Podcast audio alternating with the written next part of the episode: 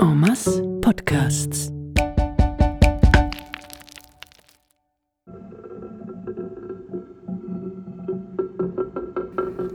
Von Krauchtu geht es jetzt auf Ostermundigen zum Thomas Werner, Oberstufenlehrer und Präsident vom Verein für ein Ortsmuseum, das es allerdings noch nicht gibt.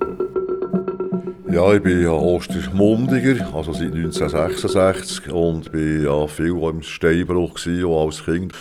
Ich bin Präsident vom Verein Ortsmuseum Ostermundigen, wo hoffentlich im nächsten Frühling dann könnte das Museum auftun, eben auch so mit dem Schwerpunkt äh, Thema Sandstein. Wir hatten jetzt noch eine Sandsteinbahn, gehabt, eine von der ja, sehr frühen Zahnradbahn, eine von der frühesten, kommt ja Kunst rein, Klee und so weiter. Neben Klee hat der äh, Ferdinand Hodler für einen Rückzug von Marignano im Waffensaal vom Landesmuseum in Zürich hat der Mundiger Steinbrecher skizziert. Der hat oder, für den Rückzug von Marignano den Söldner gebraucht, also richtig kräftige Gestalten, oder? Und ist dann dort skizzieren. Oder eben auch die Sportlichen, also es gibt ja recht viele Leute, die dort noch klettern, oder? Also äh, in diesen Steinbrüchen. Das ist jetzt ja abgesperrt dort, einfach aus, äh, aus, aus Risikogründen, also man einfach dort ein Gitter her da. Sie müssen schauen, dass gerade oben bei den Kanten nicht irgendwie Bäume runterfallen. Aber sonst ist es eigentlich auch recht unproblematisch. Also, äh, ja, man ist doch jemand mal dort hergegangen, hat das so ein bisschen erzählt, manchmal eben noch etwas Zeichnerisches gemacht oder eben dann natürlich auch ein bisschen Geschichte erzählt. So was da alles ist äh, gebaut worden. Eigentlich, ja, man kann sagen, fast die halbe Stadt Bern oder drei Viertel von Stadt Bern ist wahrscheinlich Mundigen Sandstein. Etwas ist auch noch von Krauchtal, das ist auch nicht so, aber es äh, ist doch ein recht grosser Teil.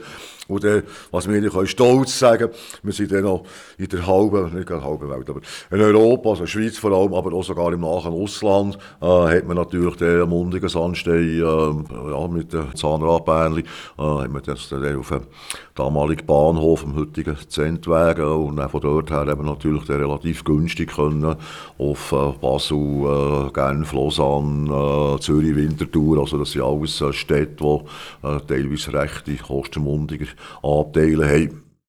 Mit seinen letzten Bemerkungen spricht Thomas Werner das Thema von dieser zweiten Folge an. Leben vom Sandstein. Also die Arbeit bzw. die Arbeiter im Steinbruch und das Geschäft mit dem Sandstein. Aber vorher noch kurz ein Tipp. Wer mehr und auf eine spielerische Art über Ostermundigen erfahren will, kann eine originelle Broschüre für Schulkinder und Eltern bestellen. Eine Gruppe von Lehrerinnen hat sie 2006 herausgegeben. Die Adresse für Bestellung kultur.ostermundigen.ch kultur.ostermundigen.ch Jetzt also das Leben vom Sandstein. Am Sandsteinabbau hat früher vor allem der Grubenbesitzer verdient. Für die Steinbrecher war es ein Knochenbütz und hat häufig im Elend geendet, wie der Uli Zwallen von Krauchtu weiss zu berichten. Das ist überhaupt etwas, was mich, äh, was mich interessiert. Ähm, die Leute oder Sangstein, also Menschen, die im Sangstein geschafft haben, vor allem der historische Aspekt. Da hat es ja zum Beispiel auf der einen Seite der ähm, Bauherr vom Grubenhaus, also ehemals Restaurant zur Sonne, ein vornehmer spätbarocker Bau mit der Stallung angebaut, 20 für 20 Gross, weil der äh, Wirt ist zugleich Grubenbesitzer gewesen. und dann sind am einen Tag sind die Fuhrwerke da aus dem Westen, aus dem Seeland hergefahren, haben Steine geladen, haben aber gleichen Tags nicht zurückgemogen und haben sie dort übernachtet und die Ross können einstellen und futtern. Das war mal die eine Seite gewesen. und der Wirt, der hat nicht nur von der Wirtschaft gelebt, sondern auch vom Steinbruch und vor allem von dem, was er seinen äh, Arbeitern verkauft hat, Alkoholika vor allem. Und dann hat es eben auf der anderen Seite die äh, Arbeiter gegeben, die Steinbrecher. Das waren Saisonarbeiter. Im Winter konnte man nicht können Stein. Äh, Ausser es hat so verrückte Hagel gegeben, die zum Teil auf Bank, auf Sandsteinbank geführt haben und Hitze erzeugt haben dass sie auch im Winter können abbauen können, weil das ist zum Teil auch Akkordarbeit war. Also wenn man geschrotet hat, hat man verdient und wenn man nicht geschrotet hat, hat man nicht verdient. Ja, das war die eine Seite. Gewesen. Auf der anderen Seite ein Taglohn, so Mitte 19. Jahrhundert, von einem Franken. Das heisst, ein Stundenlohn von 10 Rappen. Der Arbeitstag hat 10 Stunden gehabt. Und ähm, im Gegensatz dazu, das Pfund Salz hat dann zumal über einen Taglohn gekostet, also einen Franken 10 oder so. Also, die haben es nicht auf einen grünen Zweig gebracht, die Sangsteinarbeiter. Das sind meistens äh, ungelehrte Leute gewesen, also die haben nicht einen Beruf gehabt, vielleicht ein bisschen nebendran noch. Und was ihnen häufig zum Verhängnis ist worden, ist der Alkohol gewesen, weil die Steinbrecher sind bekannt als Süffeln mit Bier und Schnaps, weil man, seit langem hat man sich eingeredet, wir können mit Alkohol äh, Staublungen verhindern oder abschwächen und die sind je nachdem, wie lange sie im Steinbruch geschafft haben, früher oder später alle an Staublungen gestorben. Und das wiederum hat natürlich ein grosses Elend über die Familie gebracht.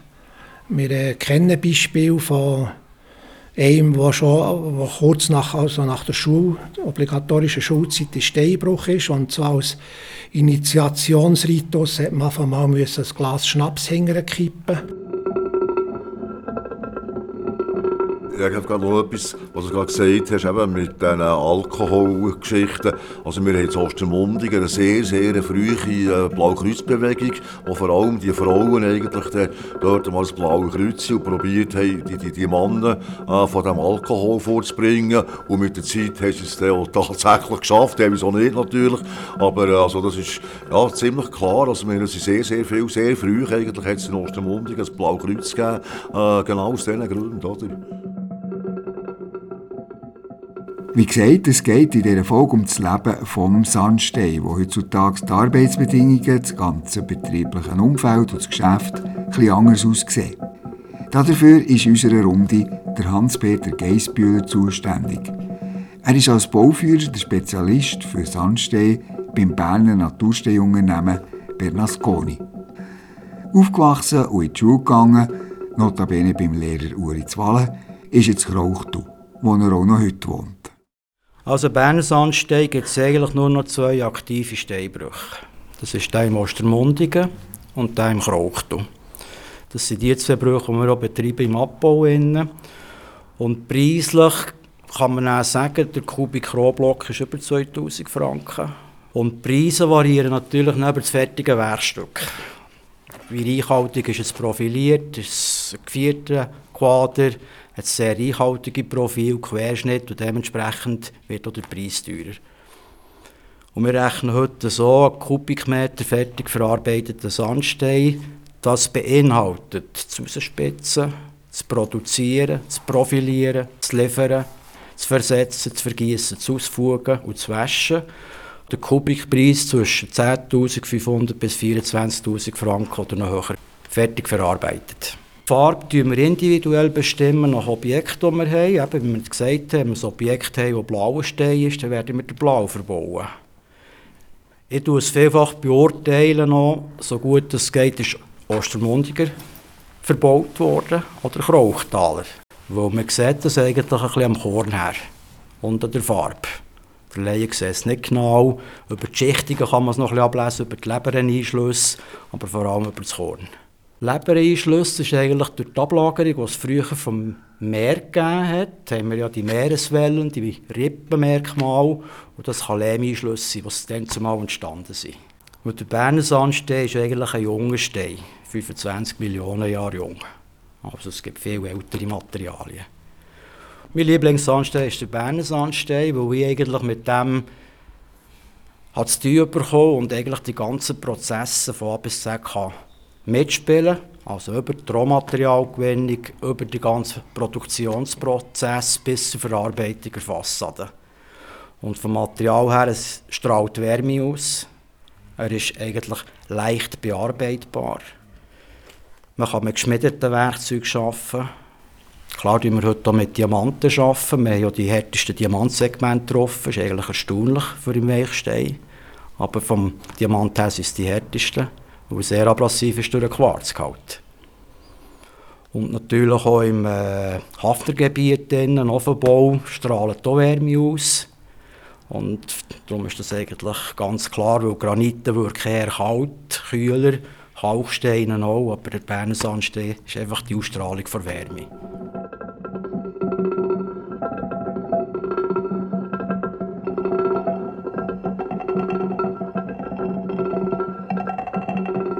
Also Sandsteinpreise, gerade Ostermundigen, war eine Zeit lang relativ günstig und äh, die Eisenbahngesellschaften die hatten zum Beispiel in Alten ein grosses Lager, gehabt, wo man so, äh, die natürlich auch das Interesse hatte, die, die Sandsteine zu ver, ver, verquanten in der ganzen Schweiz. Und da hat man dann teilweise gesagt, ja, der mundige Sandstein der ist so viel schlecht, da muss man so viel schnell verbauen.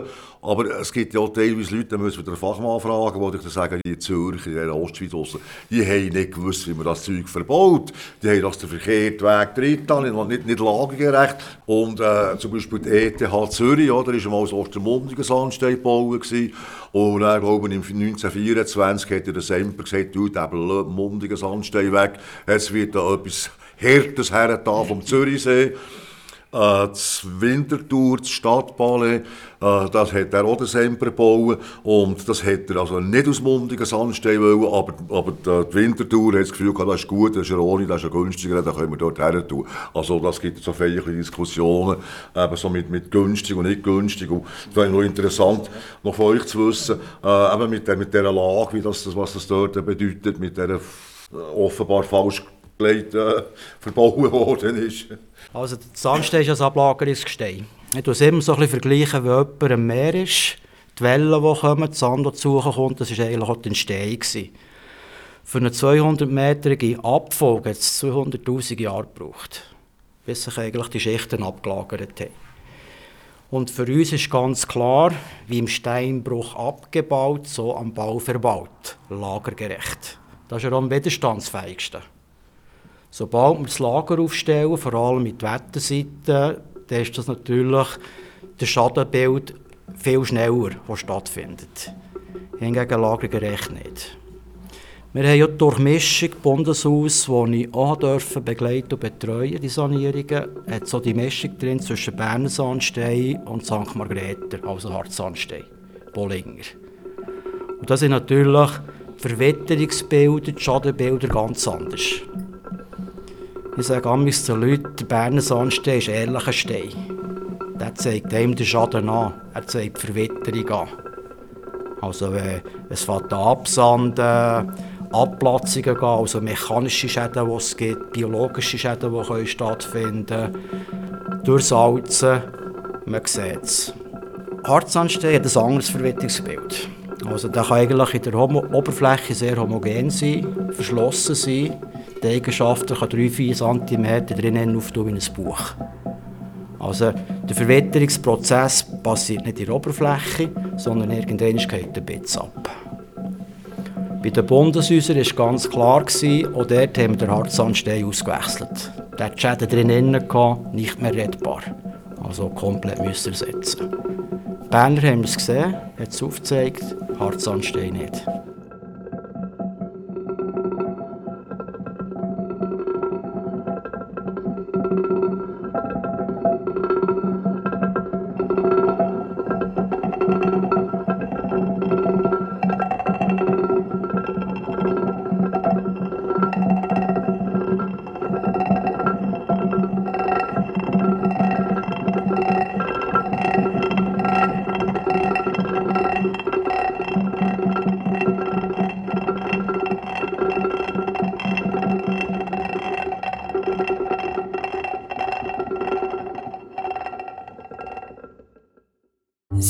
Hörten Sandsteinreich Bern. Leben im, mit und vom Sandstein. Redaktion Pierre Kocher, unterstützt von Rudi Helfer. Produktion und Moderation Pierre Kocher. ErzählerInnen Marina Bolzli, Katharina Bütikofer, Hans-Peter Geisbühler, Remi Kappeler, Matthias Müller, Thomas Werner, Richard Wies, Fred Zaug und Urli Zwahlen. Musik Maru Rieben. Sandsteinreich Bern ist Teil von Omas Podcasts. omas.ch